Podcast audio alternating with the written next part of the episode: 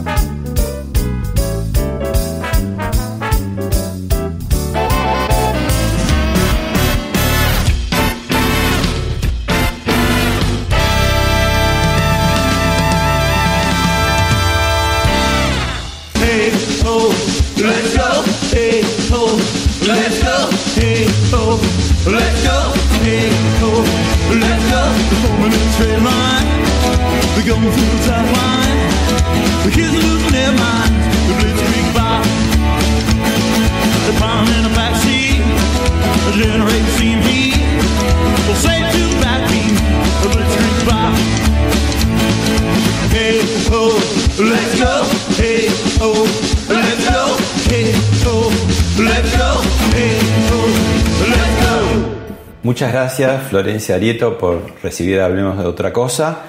Y bueno, ¿cómo estás llevando esta cuarentena? ¿Cómo es cumplir años en cuarentena?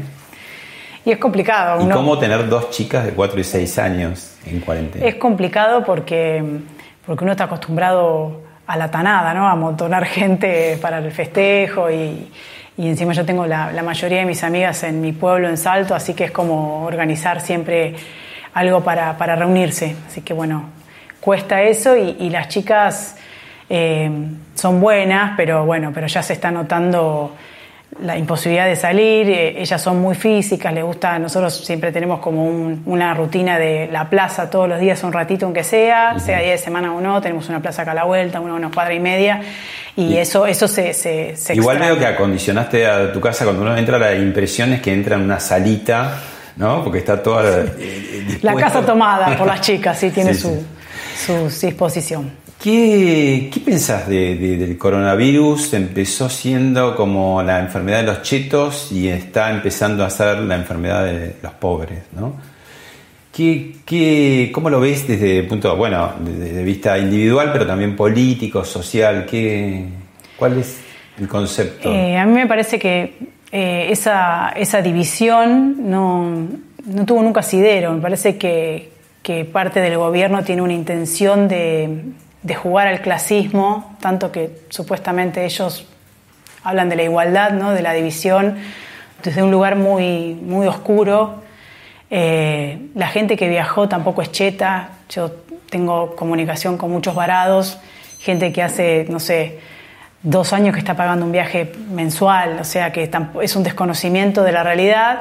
Pero por otro lado, por la, uno no es especialista en, infectología, pero por lo que contaban los medios y, y nos explicaron qué es el coronavirus, indefectiblemente iba a suceder esto y me parece que lo que habría que haber hecho desde el día uno es segmentar justamente la- las políticas respecto de la cuarentena en general. En un inicio fue lógica, pero luego habría que haber aprovechado ese tiempo en donde tenías a la mayoría o a la, a la gran cantidad de argentinos en sus casas y, y sin poder trabajar, justamente para poner el foco en, en los vulnerables, porque... ¿Y ahí es- quién, de quién fue la falla? ¿Qué, ¿O se dejaron estar, no lo vieron, lo taparon, lo negaron? Es que a mí me parece que nunca podés someterte a una sola opinión. O sea, en un inicio los infectólogos tenían que tener protagonismo. Pero luego de un mes, cuando se empezó a renovar la cuarentena y, y se veía que en otros países como en Uruguay se estaban aplicando otras cosas, Son mucho menos en Uruguay también, es más fácil, ¿no? Me parece Sí. cuando son menos personas. Nosotros tenemos una gran concentración. Fíjate que en Argentina, en realidad, el problema ahora es el área metropolitana, eh, capital, Gran. Buenos Aires, y también pasa Sí, un poco con Córdoba, Córdoba, Rosario. Si nosotros tenemos una complejidad en, los, en las villas, en los barrios más vulnerables, tenés que primero conocer el territorio, que lamentablemente muchos, incluyendo el gobierno, que se jacta supuestamente de ser nacional y popular, no conoce los territorios y compara Itatí con la- el barrio 31. Si, si los barrios vulnerables eran uno de los objetivos a proteger, porque si se llegaba a incorporar el virus, el coronavirus ahí iba a ser un problema por el hacinamiento y enciende. demás, se tendría que haber aislado en el buen sentido. O sea, para proteger al barrio se tendría que haber trabajado políticas de sociales y de seguridad, justamente para que en esos barrios que tenían cero contagio no ingrese nadie que podría contagiar. Y para eso vos tendrías que haber hecho una política activa con la policía, con la seguridad, con lo social para estar las personas más vulnerables, las que se quedaron sin la changa y no tienen que comer y no tienen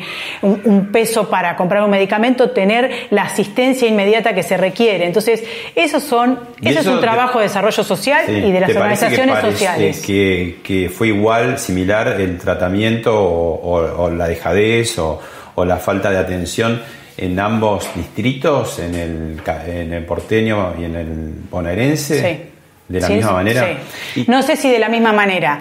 No previeron la complejidad de un barrio vulnerable. No entienden la, la complejidad de lo que es vivir ahí adentro, de donde todo falta, donde la ley es la ley del más fuerte, donde la gente eh, literalmente no come si no hace la changa. Entonces digo, no lo entienden, no lo entendieron. Ninguno de las personas tienen poco barro y cuando bajan, bajan aparateados. O sea, las organizaciones sociales, no quiero generalizar, pero tienen cúpulas que ahora están en el gobierno decidiendo sobre gente en el fondo del, del- del fondo de Varela.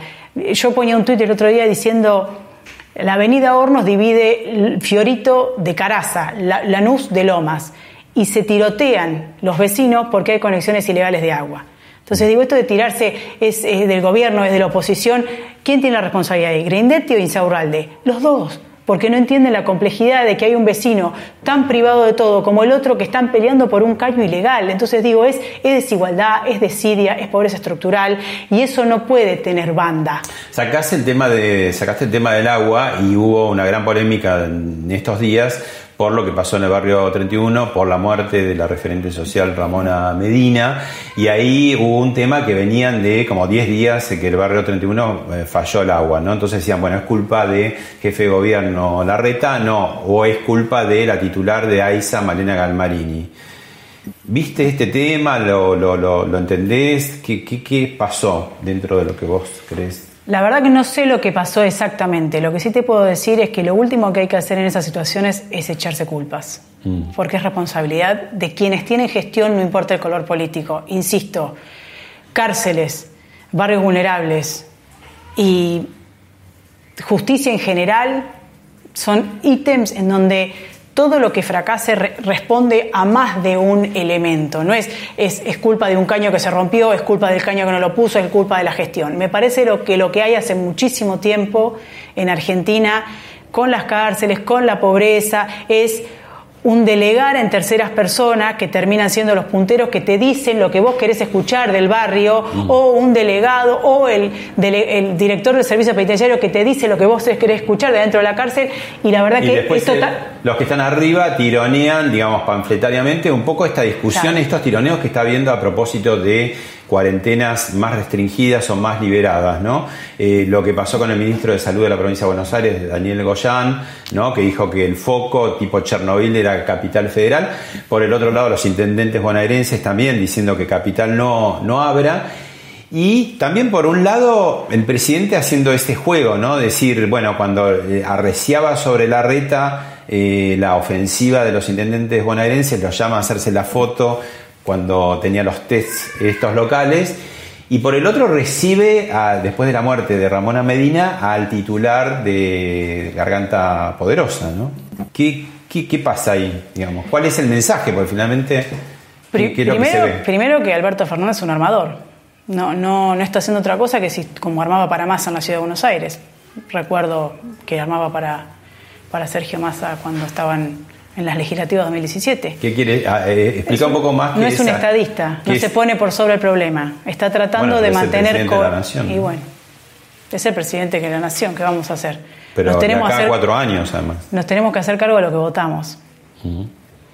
Eh, Eh, ¿Y qué decís? No. Cuando decís armador, ¿qué quiere decir? Que él está tratando de quedar. de mantener cohesionado su frente y, si es posible, arrancarle a la oposición alguna, algún elemento o algún, algún candidato futuro de centro para armar un centro sin los extremos, desconociendo que en la Argentina hay gente que está politizada y convencida de que hay una república, de que hay una, una forma eh, peronista de izquierda o nacional y popular que representa a Cristina o que representa a Mauricio Macri, más allá de lo que pasa en el medio. Me parece que quieren forzar Ahora, eh, hay, el mucha, caranchismo. hay mucha fuerza eh, contrapuesta de distintos lados en estos últimos días, semanas, para dinamitar esa relación buena, necesaria o, bueno, inevitable que tienen por un lado el presidente Fernández, por el otro lado Horacio Rodríguez Larreta, ¿no? Hay este, lanzas de, de todos lados, del lado de, ultra cambiemos, ni te cuento el lado ultra kirchnerista, ¿no? A mí me parece que, que yo entiendo que las personas que están en gestión no es lo mismo que las que no están en gestión, pero me parece también que, que cuando uno gestiona en colaboración con otro, en este caso la Ciudad de Buenos Aires con un color político y la, y la Nación con otro color político, o la provincia, vos tenés que plantear tu realidad, defender tu territorio, presentar la defensa de tu territorio en una mesa de negociación y hacerlo mejor para tu territorio. Decirle todo que sí al gobierno central tampoco ayuda. Y también me parece que lo desperfila a Horacio, eh, teniendo en cuenta que la ciudad de Buenos Aires es una ciudad eh, mayoritariamente antiperonista, por decirlo de alguna manera. O no peronista. O no peronista, no, anti, sí es verdad, perdón. No, también no eh, una porción es antiperonista, otra no peronista. pero quiero decir que en general hay como una, una idea más cosmopolita, como pasa en la mayoría de las ciudades, aparte del mundo, de, de gran volumen. Entonces me parece que ¿Se también perfila cómo? se desperfila, queda di- desdibujado, porque me parece que, que en Argentina no, no hay todavía, quizás en un futuro lo dudo, pero pongámosle que puede ser una, una posibilidad de concertación a la chilena, ¿no? esta idea de que los pueblos se acercaron a un centro y van alternando con diferencias. Parece que en Argentina va a haber algo más como en Estados Unidos, un demócrata republicano, eh, que, que obviamente en un ejercicio democrático y de salud democrática van a alternar.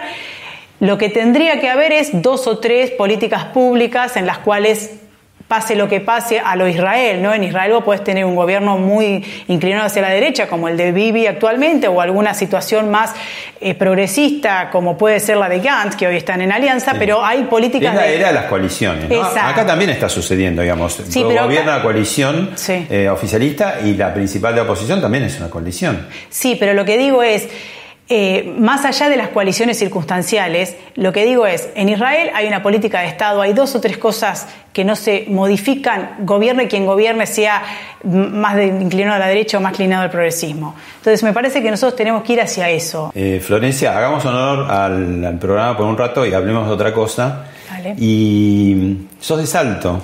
De Salto, provincia de Buenos Aires. Creciste al, al revés que lo que es la cuarentena con sin techo. O sea, cielo abierto, campo. Sí, vereda, de, de- de estar en pata, en bicicleta y, y nosotros saber que, no sé, nosotros vivimos sobre la avenida Mitre eh, y que la vecina te cruza la calle y que si era la tardecita y no volvíamos, uno de los policías da vuelta y te lleva a tu casa, digamos, eh, ¿Y es tus otra cosa. ¿qué, qué hacían? ¿Qué hacen? Mi papá es abogado y mi mamá es docente, fue act- actriz y docente. Yo tengo dos papás, un papá de, que me dio la vida, papá Carlos Cartucho, y después tengo papá de la vida, que es Horacio, que es el marido de mamá hace 30 años, que también me crió, así que convivo con los dos. Uno es productor agrope- agropecuario y el otro es abogado.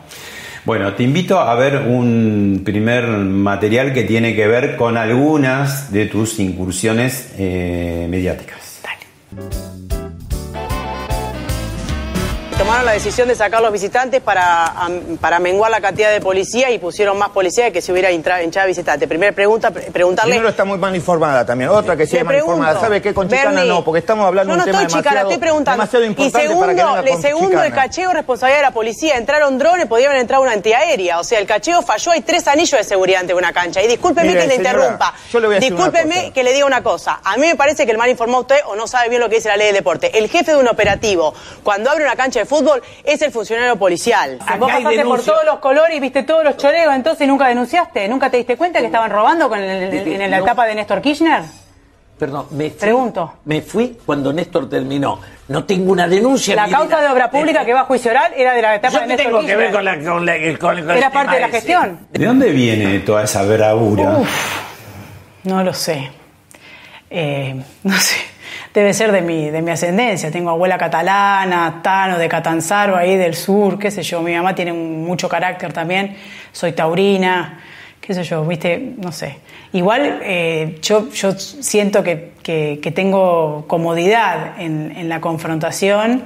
eh, digamos que no me achico, cosa que, que está bueno, pero, pero también es un, es un es desgastante, porque uno realmente lo que yo digo lo siento, a mí la no tanto la desigualdad como la injusticia me molesta, la mentira, entonces digo, me, me cuesta, por ahí yo podría decir lo mismo con otro tono, ¿no? Y, y- y sería menos agresivo muchas veces, pero, pero bueno, es un ejercicio que hay que hacer y, y de construirse no es fácil. Vos te, te presentás en las redes como, primero, abogada penalista. ¿De dónde? ¿Por qué le- te fuiste por el lado penal? Porque siempre me gustó. Eh, en el primer año de, de la FACU, en la UBA, eh, tuvimos la cátedra de Derecho Penal. eh, los adjuntos era, se lo, la otra vez cuando lo cursé le dije. No, no, no. La cátedra era de ¿Pero una vos fiscal. Zaffaroni o no? No, no porque no elegí la cátedra de Zaffaroni Ah. en, de- en- en lo que es teoría del delito, que es más específico, porque él tiene, digamos, él. Eh, yo soy concursada de teoría del delito en, en la FACU y, siempre discutíamos adentro con mis compañeros respecto de la tipicidad conglobante. No importa que no creemos que en la teoría del delito hay- haya tipicidad conglobante, que es lo que sostiene Zaffaroni, por lo tanto elegí otra Que es cátedra. un poco la, la base del garantismo, el llamado garantismo sería. Sí, es para un elemento, no, en realidad no. Eh, Zaffaroni, el garantismo de Zaffaroni tiene que, ver, tiene que ver con el análisis del perfil criminal. Él toma mucho a Neil Christie, que es un criminalista noruego, y la idea de la industria del control del delito, que está bien, lo que no entiende es que no lo puedes trasladar a Argentina. Porque en Noruega cierran cárceles por falta de preso. Y acá tenemos un problema de desigualdad, de impunidad, de, cárceles hacinadas. Digo, entonces, creo que el error de, de Zaffaroni es querer trasladar eh, conceptos que, hacen mella en un montón de gente. De hecho, la Facultad de Derecho está muy tomada por el zafaronismo. Uno sale im- im- im- imbuido de zafaronismo, digamos, de garantismo, de esta idea de que, de que un pobre es una víctima de, de la sociedad y está justificado su La delito. doctrina de seguridad de los gobiernos kirchneristas también. Bueno, ¿no? por eso. Está impregnada. Por eso, pero me parece que no es real, porque aparte si vos tenés 15 millones de pobres y tenés alrededor de 100.000 presos en total y ponele que el 95% sean pobres, que es verdad, los que están detenidos es menos del 0,1% de la pobreza. Si en este país ser pobre significara delinquir, estaríamos en guerra Es una civil. mirada, Por lo tanto, una mirada un poco elitista también, ¿no? Como decir, el Claro, pobre es delincuente. Tiene que hacer eso. Entonces, y aparte es no conocer, volvemos al tema inicial, no es conocer la complejidad de los barrios. Lo primero que te pide la gente adentro de un barrio, el 90% es seguridad, porque al primero que roban es al vecino de al lado, Claro. el, el que tiene que tomarse un colectivo a las 5 de la mañana y salen día 5 para que no los roben los de ahí adentro. Lo que te decía respecto de, perdóname, de, de lo de Zaffaroni, eh, es que eh, eh, la- el derecho penal es, es el- la última ratio. Cuando te meten preso es porque falló todo lo demás. Eso es verdad. Ahora, insisto, eh, hay que desandar en la Facultad de Derecho un camino en donde el monopolio, la hegemonía del análisis penal es Zaffaroni. Tiene que haber, eh, tiene que haber otro- otras personas que piensen distinto. Basigalupo era un gran, este, un gran abogado, especialista en derecho penal, el que yo estudié el libro. Me parece que tiene una mirada un poco más eh, de centro, no tanto inclinada a tomar posición respecto de si es justificado o no un delito por la pobreza o por la condición social, porque, insisto, Argentina tiene una complejidad muy grande respecto de, de impunidad más que nada, tiene una enfermedad que es la impunidad, y trasladar directamente eso es lo que hace que las teorías de Zaffaroni al final fracasen. ¿no? Seguimos con tu bio condensada, ¿no? Abogada penalista. Lo segundo que pones es seguridad estratégica. Sí, me parece que mm, la seguridad es un tema coyuntural, ¿no? Muy de que vos tenés un- un- una gestión espectacular y mañana tuviste cinco asesinatos y se te fue el diablo la gestión, porque es muy de- del, del momento, de la irreversibilidad. los medios lo toman Claro, y aparte de la irreversibilidad del daño, exacto. Entonces Sí. me parece que más allá de- de- del desgaste coyuntural que significa la seguridad y la imprevisión y lo que pueda suceder, tiene que haber una planificación estratégica de la seguridad. La seguridad tiene cuatro patas, que es la justicia, el servicio penitenciario, la policía y el desarrollo social. El desarrollo social como algo estructural, pero en el mientras tanto hay que resolver los otros tres elementos. Una planificación de acá a 10 años, saber qué se puede hacer con esa generación de pibes marginales, pibes bomba, como dice el indio en su, en su canción que, que, digamos que, que no tienen por venir porque, porque el Estado no llega o si llega, llega en su fase represiva y después los vemos cuando cometieron un delito, pero en el mientras tanto nadie los vio porque los funcionarios no se dan cuenta que hay una generación que está creciendo comiendo una vez por día, sin cloacas, eh, sin, sin porvenir. Entonces, Parece que hay que hacerlo estructuralmente, pero mientras tanto hay que trabajar con el servicio penitenciario, con las cárceles. No puede ser que en el siglo XXI tengamos abierta de voto, que es un zoológico para seres humanos. Con la justicia, ¿qué pasa con la justicia? ¿Por qué tenemos eh, tanta lentitud? Y con las policías, ¿no? Esta idea de eh, depurarlas, hacerlas eficientes, pero sobre todas las cosas defender a la tropa que cada día está dando la vida por vos, ¿no? Defenderla políticamente en términos de pongo el cuerpo por vos. Entonces, eso me parece que es seguridad estratégica. Lo demás es parches. Vamos de a poco con el tema de tu eh, transcurso ideológico. ¿Dónde arrancaste? Digo, por la bravura tenés algo así, medio, algún toque evitista, podríamos decir. No, a mí me parece que, que todos sumaron un elemento. Eh, eh, Evita cumplió un rol fundamental en su época, en una época en donde había una Argentina que tenía la mitad de la gente directamente sin derechos. Entonces me parece que, que, que- que eso es, es loable, eso es lo que la hizo trascender. ¿Vos Una- fuiste peronista? soy ¿Sos peronista, peronista? soy peronista. Sí. De hecho, está, mira, el peroncito, después te lo muestro. Lo que pasa es que no, ideológicamente, digamos, eh, yo soy nacida en La Plata en el 77, mi papá era delegado sindical de la JTP, eh, mi mamá estudiaba en La Plata, podríamos haber sido hijo de yo, por haber sido hija de desaparecidos. Eh, digo, hay una concepción, hay, hubo una discusión, esta idea de eh, qué, qué sindicalismo uno quiere, qué república uno quiere. Lo Algo que siempre... te entusiasmó al principio del kirchnerismo. No, de hecho lo voté al kirchnerismo, porque me parecía... Con, con la mancha de Rolando. No, pero yo soy muy amiga, de hecho yo representé al primo de Manuel, De Manuel Quieto, Guido, que la- es mi amigo, Sí. mi gran amigo, es el hijo de Roberto Quieto. El que eh, fue que fue jefe de guerrillero. Montonero Sí. y yo lo representé en esa causa en Campo de Mayo por su secuestro y me parece que, que ahí está la clave, ¿no?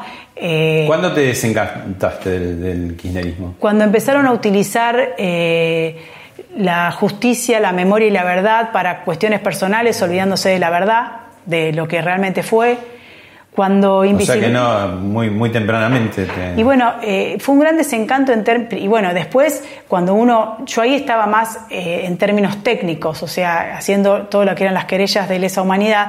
Lo que pasa es que había un costado que luego después emergió, más que nada con el gran protagonismo y el compromiso de Lilita respecto de, de- del robo sistemático, digamos, esa parte eh, en la primer. Eh, en el primer gobierno de Kirchner y de Cristina no, no, estaba, no había emergido tanto como para que veamos que aparte de contarnos o de querernos hacer creer, porque eso fue lo que hicieron, de que íbamos por una justicia, este, una verdad, memoria y justicia, que no, hacía, no había revancha, en el medio había un sistema de, de- de robo. Nada, y ahí empieza a visualizarse la idea de que la República para ellos eh, sirve siempre y cuando sirva a sus fines y si no, no sirve. Pero Ahora, ahora damos así vuelta a la página y vamos a un nuevo capítulo tuyo. Vemos un video y lo charlamos. Dale. Cuando asumió, usted dijo que en la provincia de Buenos Aires aumentó el 40% el narcotráfico con Sí. la gestión Scioli. Sí, podría decir El algo más. jefe de narcotráfico es Sí, el pero que te usted... lo contesto Pero completo. déjame terminar. Sí, Pablo Bresi, que fue el jefe de narcotráfico lo- el último año y medio en la conducción No, de pero Scioli. perdón, en el 2010 era el jefe de la matanza, aumentó la droga en la matanza. En el Yo te lo 2012 puedo responder. fue en Quilmes, Yo aumentó la responder. por droga en Quilmes. En ese marco se empezó a generar un, incon- un inconveniente, un conflicto dentro del partido. No, digamos, yo no es que di un paso al costado, me- me- no me dieron opción.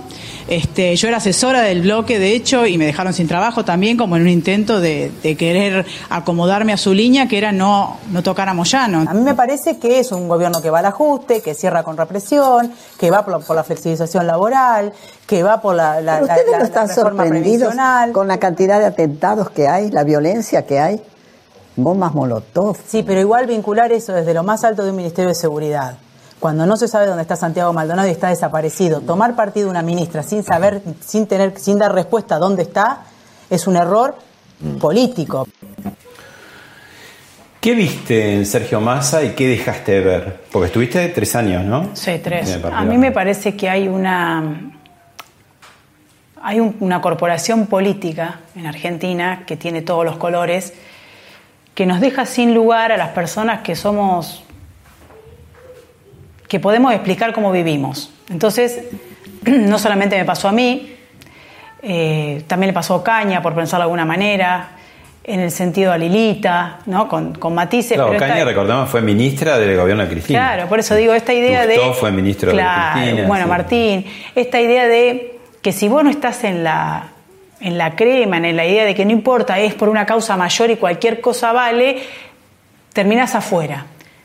¿No? Entonces, después te chicanean con eh, que pasaste de un partido al otro. Y, y la verdad que, que a mí en lo personal eso no me afecta. Lo que no les voy a dar gusto es de irme a mi casa, porque lo que quieren ellos es, para que no me quieran decir que vos te pasaste de partido al otro, me tengo que dedicar a otra cosa. Y la verdad que me puedo dedicar a otra cosa, como en este momento estoy ejerciendo la abogacía y demás, Privadamente. de la forma privada, en el estudio de Ana Rosenfeld y muy contenta, porque no vivo del Estado, porque no le robo al pueblo.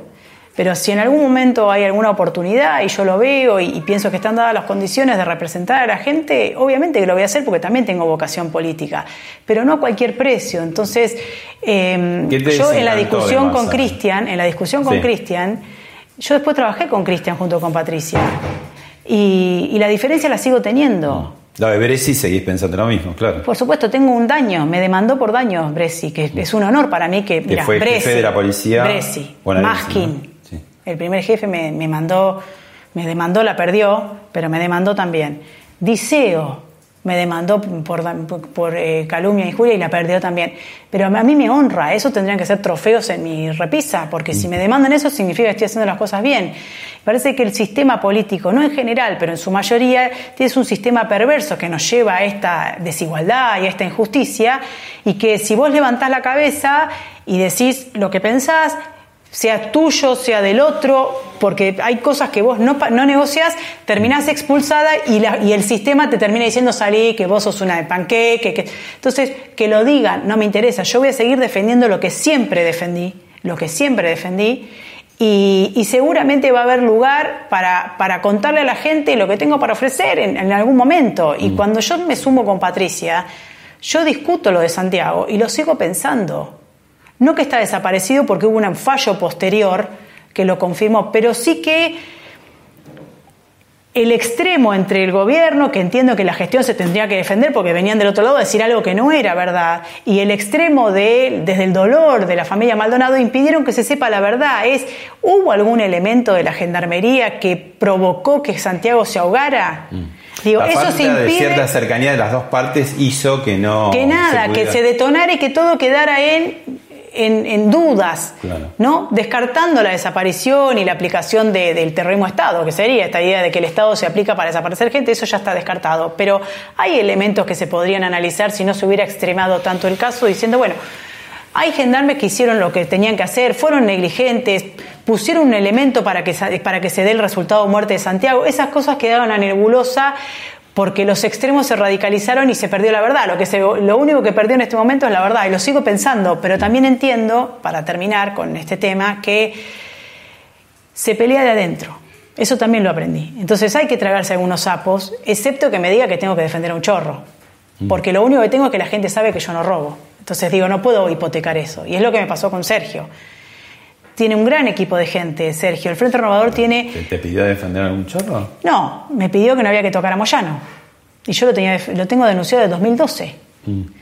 Y que siempre lo entendió, él me suma. Vos pensás que yo me sumo en Eso 2013. fue la causa, digamos. Claro, en el 2013 yo me sumo al Frente Renovador y este y ya había denunciado, yo había pasado ya por independiente, ya sabía que Moyano blanqueaba guita del sindicato para financiar a la barra, que después lo termina contando Bebote y otros cuando se convierten en arrepentido, pero yo lo había denunciado en el 2012. O sea, cuando me suma Sergio a su frente, ya sabía esto. Entonces, luego por coyuntura que yo lo entiendo, política, que bueno, que no- tenemos que esas alianzas tácticas que las pueden hacer ellos, porque hace años que hacen la política y que no les importa lo que piense la gente No les de importa embarrarse. Eh, bueno, yo no, no, digamos, si tengo que pagar el costo de que me digan panqueque, lo pago orgullosa, pero yo no voy a defender a una persona que está llevando al país, entre otros elementos, pero uno fundamental, al fondo del océano. Fuimos a preguntarle a- sobre vos a Patricia Burrich, ex ministra de Seguridad, actual presidenta del PRO, y dijo lo siguiente. Ver.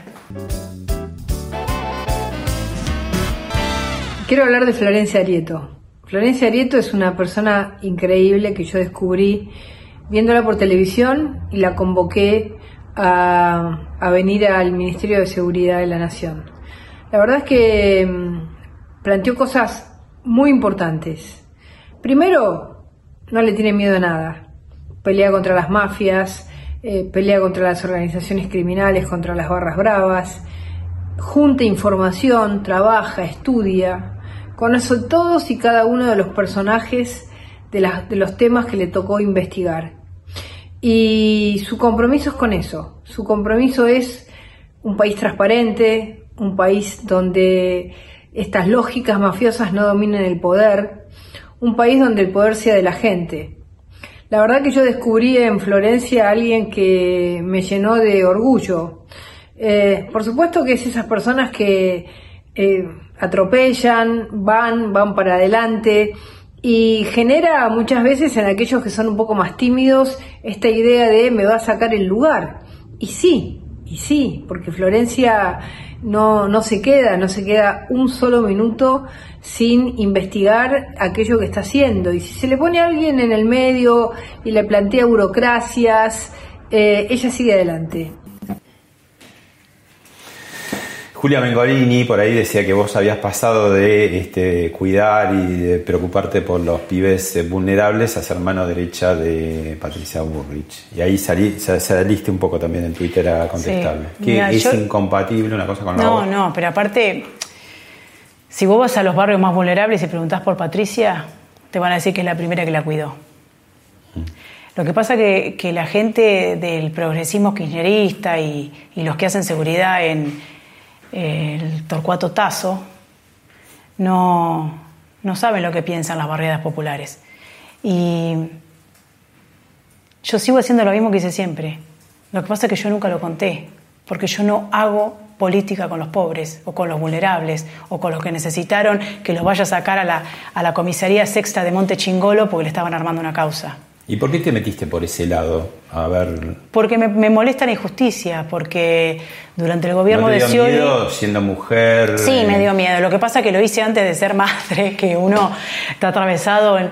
Yo pensaba que denuncié a la policía bonaerense de Scioli en el 2008 por armar causas con pibes pobres para después proteger, o sea, le armaban causas a pibes pobres perejiles y la banda de pibes chorros que trabajaban con la, con la, con la policía, que cometieron asesinatos tremendos, en 2008-2009 hubieron muchísimos eh, homicidios en ocasión de robo, los entregaban a los perejiles para proteger esa banda, ¿no? Entonces, ¿Tuviste amenazas, eh, sustos, no, no, miedo? no, no, a mí me parece que cuando uno es claro en la línea, el que está del otro lado sabe que te tiene que sacar del medio en el buen sentido. Lo mismo pasó con los barras. Cuando vos nunca pisaste el gris, no, no hay, este, no hay, no hay otra cosa. Y Patricia, yo, yo lo dije y lo dije públicamente, para mí es, es un honor haber servido a la Argentina con una ministra como Patricia Bullrich, que tampoco le tiene miedo a nada, que va para adelante, que te, que te da confianza, que te da seguridad, que te sale a defender si, si se complica, porque hemos pisado callos importantes. Eh, la caída de Hermes Juárez es uno de ellos. Eh, este, y, y está, y, y para mí es un honor haber, en, en serio, uno, uno está tan manoseado, la, la política, la gestión política está tan manoseada en un país que tiene tanta impunidad que, que nos olvidamos de que es un servicio. Y servir a la patria es eso, es hacer las cosas como corresponde, es no robarle al pueblo.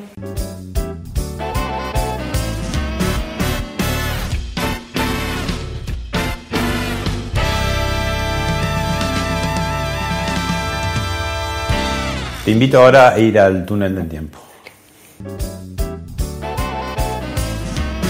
Hay una denuncia muy, muy grave de abuso por parte de un chico de la categoría 2001, claro, 17 años, de hacia, hacia un jugador de las inferiores que fue acusado de hacer prostituir a juveniles de las categorías menores. Este chico de categoría 2001 acudió a Fernando Verón, el coordinador de las inferiores, para contarle lo que estaba pasando. Al enterarse desde el club ya está hecha la denuncia. La realizaron en la UFI 4 de Avellaneda a cargo de María Soledad Garibaldi. ¿En qué quedó todo eso? Porque ocupó grandes primeras planas, los noticieros, días enteros de las señales de noticias de cable y después como todo en la Argentina. ¡pup! Sí. No, y ¿Qué? libe- y Eh, ¿Se, liberados. se solucionó el tema No, o sigue igual? liberados, la causa a la espera del juicio oral, creo que una parte fue elevada y liberados los, ¿Y los pero qué pasa con las inferiores? ¿Se mejoró ahí? ¿Tienen más cuidado? ¿Tienen miedo? ¿No? ¿Volvió todo para Mira, la atrás? verdad que la gestión que está ahí es la mafia, así que no, no te puedo decir. Lo que sí te puedo decir es que cuando inició eh, la gestión, eh, la mafia Moyano, había una psicóloga que hacía muchos años que estaba en el club, que siempre había eh, tenido un cuidado con los chicos y demás, y renunció. El centro de inferiores, de infantiles, de inferiores de, de- de Villa Domingo es un lugar que está descampado, o sea que para que los chicos salgan tiene que haber habido una falla en la seguridad eh, para que puedan trasladarse, salir, ¿no? Entonces, la verdad que, que- que a mí me puso muy triste porque, porque me acuerdo que si bien yo estuve cuatro meses nada más en Independiente, nosotros les prestábamos mucha atención a que los la chicos primera estén mujer bien. eh, de ser jefa de seguridad de un club eh, de fútbol, de un club importante aparte, ¿no? El rey de copas. Con cantero. Con cantero. ¿Y te fue, cómo te fue? Bueno, como le va a una persona que va contra un sistema de impunidad. Me eyectaron, fui el fusible. O sea, muchas veces uno se pone a pensar después, decir si, si, si hay resto para seguir pagando costos. Y después cuando ves la gente y, y la gente en la calle y, y las manos del que labura el campo y, las ganas de, de- de que la Argentina progrese, decís, bueno, vale la pena el costo. Pero, pero bueno, la- el fútbol es en miniatura lo que pasa en el sistema político en general, un sistema de prebendas y de mafia en donde el más fuerte gana, no importa la ley. Amigo periodista de terapia de noticias y fundamentalmente hincha del rojo, eh, Daniel Santa Cruz tiene una pregunta para hacerte. Hola Pablo, hola Florencia. Bueno, como buen hincha independiente que soy, eh, siempre tuve la duda eh, respecto a cuando fuiste encargada de seguridad del club, justo un año difícil, que el año que nos tocó descender. Eh, vos empezaste con una lucha muy fuerte contra los barra brava del club. Estaba Bebote Álvarez y varios con mucha complicidad con la gestión anterior. Parecía que Cantero te apoyaba en esa lucha, parecía que había una decisión política de ir adelante y siempre quedó esa duda, ¿no? ¿Qué pasó en la mitad? ¿Por qué te fuiste? ¿Qué pasó con Cantero? Eh, ¿Cantero te dejó, te soltó la mano? ¿O el gobierno le soltó la mano a Canteros, el gobierno de aquel entonces que era el gobierno kirchnerista? Eh, esta es una duda que tenemos muchos socios e hinchas independientes. Primero decirle que yo me fui en enero de 2013. Eh, y me fui porque Cantero me llamó por teléfono un día y me dijo que había que dejar ingresar a un barra, que lo teníamos excluido y denunciado penalmente. Ojalá, ojalá si la justicia hubiera, hubiera funcionado tendría que estar preso y no eh, siguiendo a- haciendo lo, que seguía haciendo, que era manejar la guita negra de Moyano para financiar a la barra. Eduardo Pachi Dáquila era top 2 después de Bebote, top 3 de la barra independiente, estaba excluido y me llama el presidente Cantero y me, pi- me dice que tengo que dejarlo ingresar al estadio. Era un partido de amistoso, Mar del Plata creo. Yo le dije que no, porque si dejaba entrar a él, tenía que dejar entrar a Bebote, porque tenían las mismas causas, era mafia. Y me dijo, me llamó Moyano y me dijo que si no entra su hombre, se va a complicar todo y no tengo margen. Y digo, bueno, yo no voy a firmar esa nota para que ingrese. Si este- ustedes pueden pedirle a la Previde la nota esa, que está firmada por el secretario general, la RALDE en aquel momento del club, yo no la firmé. Obviamente ingresó Pachi de Áquila, e- evidentemente hice un acuerdo con Moyano ahí, no sé qué sucedió, y yo me fui. Lo venís nombrando varias veces y ahora también Moyano, tenemos un video para ver y lo charlamos. Este acto maravilloso y multitudinario refleja como pocas cosas la profunda transformación política, social y económica que ha tenido la patria que un gobernante que no genera trabajo para su pueblo no es un gobernante. Y creo que hay muy pocos demócratas en la Argentina de hoy. Y para ser una democracia fuerte tiene que haber muchos demócratas. Son todos peronistas. El peronismo, eh, no todos, Macri no es peronista. Hugo a esta altura, Hugo y Pablo, sepan, tienen un padre que es un dirigente gremial ejemplar. Eso es un dirigente gremial. Los empresarios no lo quieren porque cuida a los suyos. Moyano en todas las épocas y con todos los colores políticos. Con todos los colores políticos. ¿Cuál es el poder de Moyano? Yo todavía no puedo, no, creo que la guita negra que maneja para, para ayudar, porque, porque si vos hablas con los camioneros de base, no lo quiere ninguno. Ahora, Pero él consiguió muchas cosas para los camioneros, eso No. es cierto. Digo, todos los sindicalistas consiguieron para su gente, si no, no serían sindicalistas. mm, O sea, lo que estoy diciendo es, si Moyano habilitara una lista opositora, pierde. Su poder radica en la guita que debe tener para ayudar ¿no? a hacer campañas. Pensá que Moyano está imputado o denunciado por la mafia de los medicamentos. Marco Hendler, que fue, dicen que es un testaferro, dueño de una droguería, terminó procesado por cortar los troqueles de los, de los medicamentos y darle los troqueles al PAMI para cobrar el subsidio y el medicamento venderlo en el mercado negro.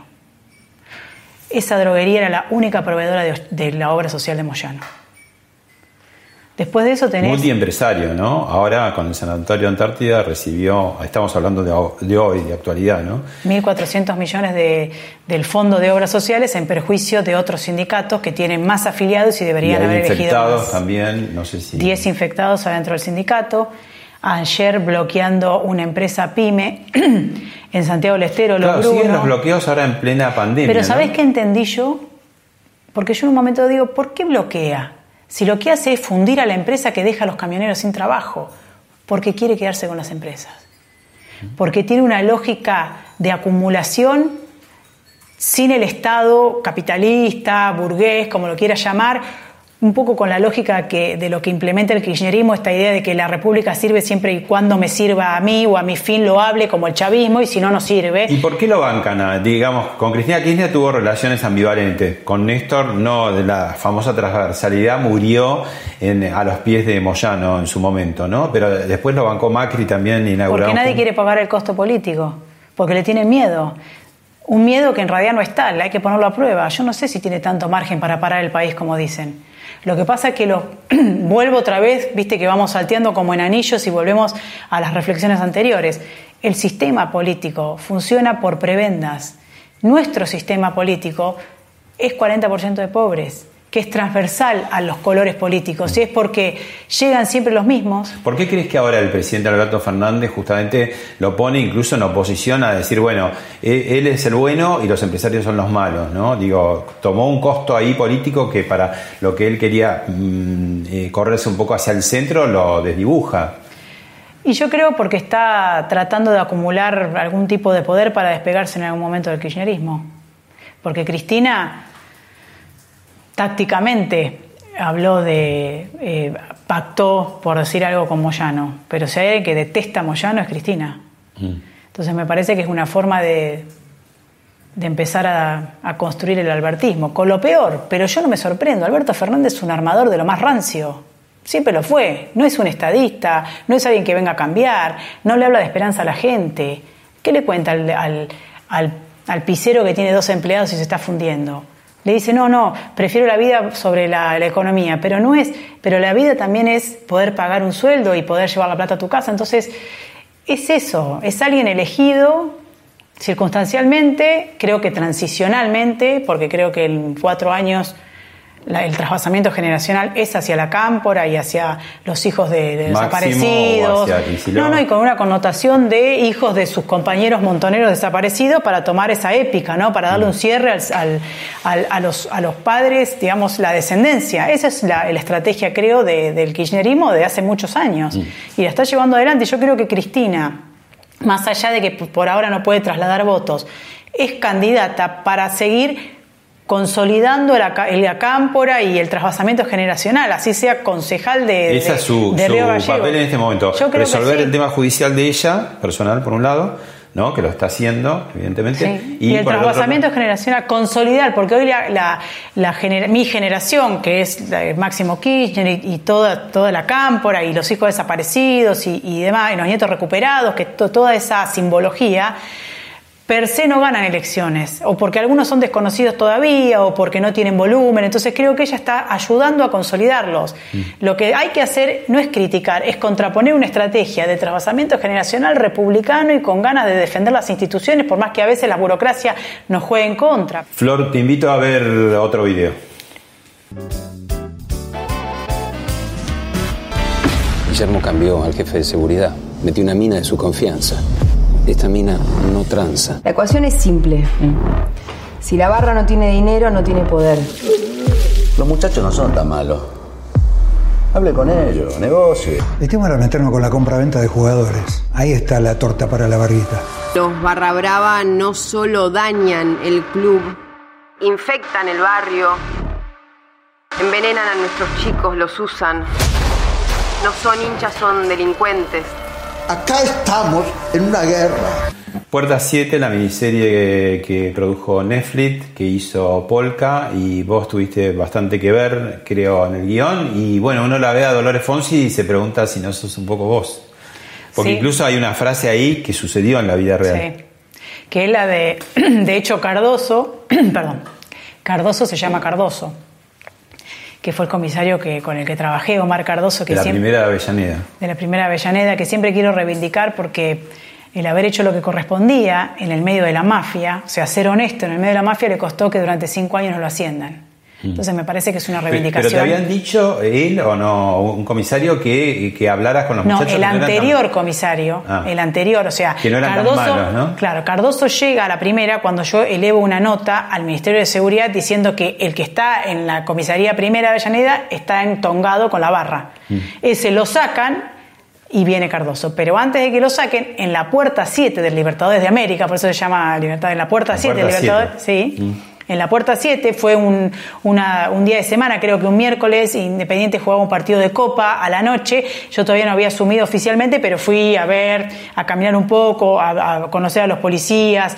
Este, el jefe del operativo, siempre que la cancha de Racing, la Independiente abre, es el, el comisario de la primera Avellaneda. Y ahí es donde me dice, negocie, doctora, no son tan malos.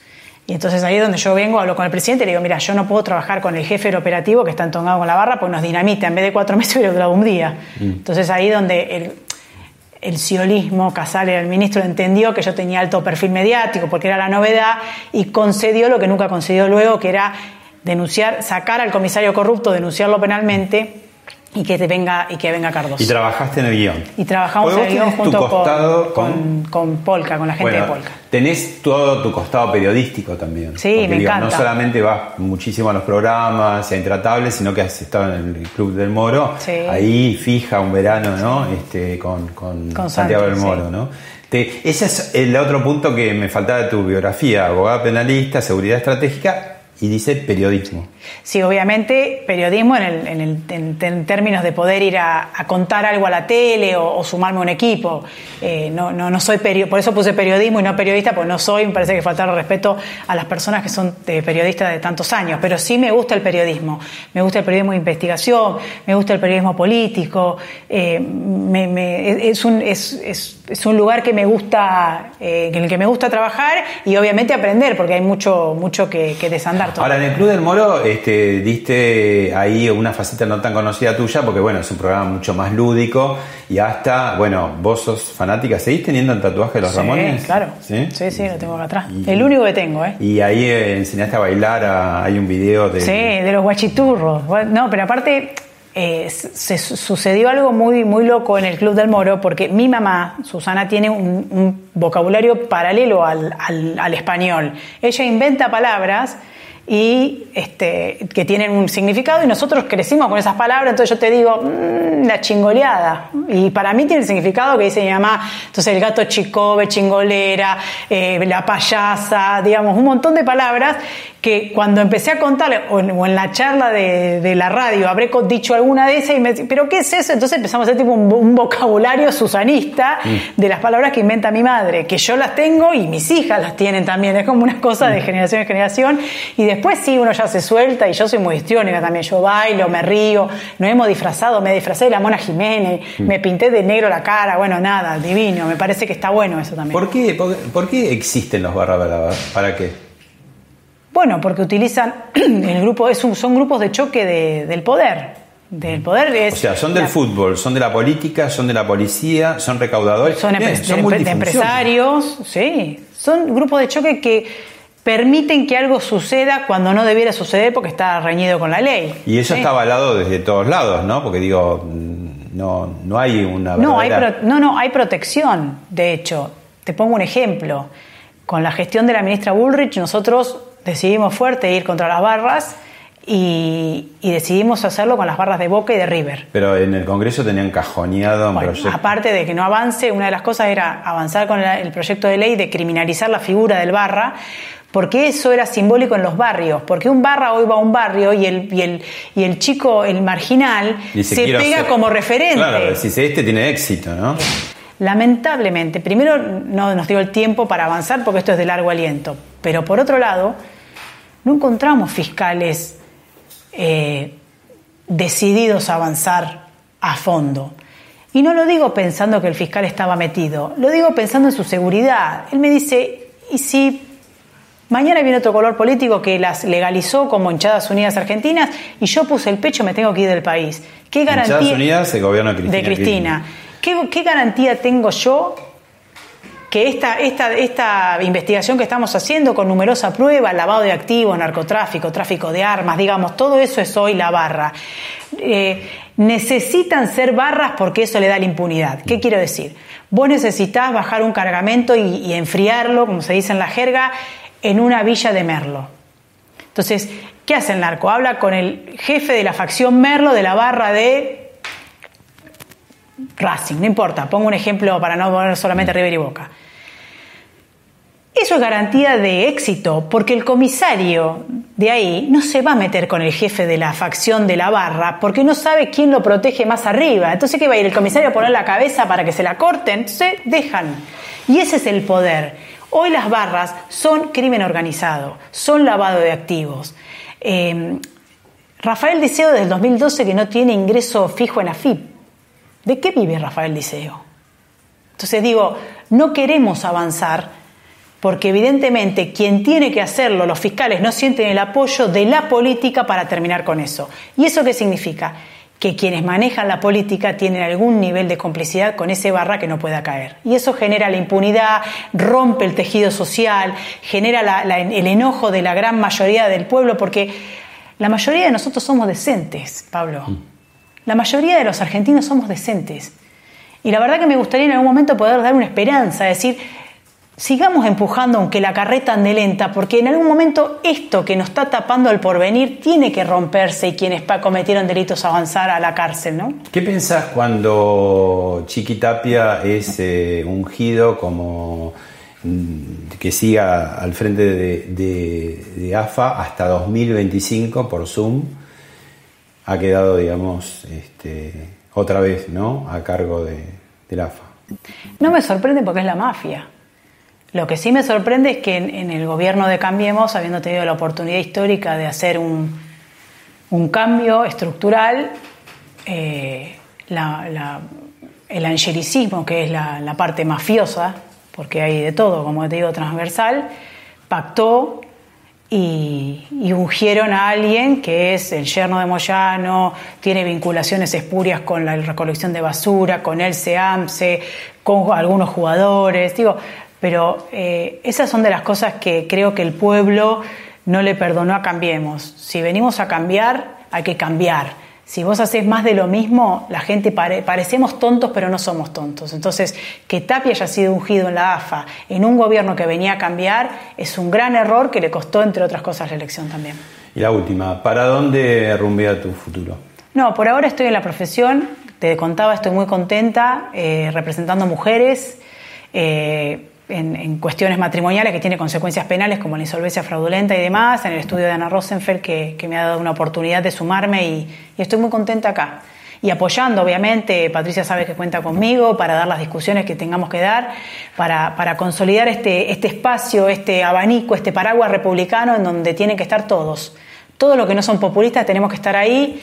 En todo caso, ajustaremos eh, discusiones con liberales, con libertarios, con, peronistas republicanos, con radicales republicanos, digo, pero me parece que, el desafío de acá adelante es que este espacio republicano sea lo más amplio posible en contraposición en esta, en esta cuestión bipartidista con un populismo que está en gestión y que sabemos hacia dónde nos lleva. Gracias, Florencia. Gracias a vos.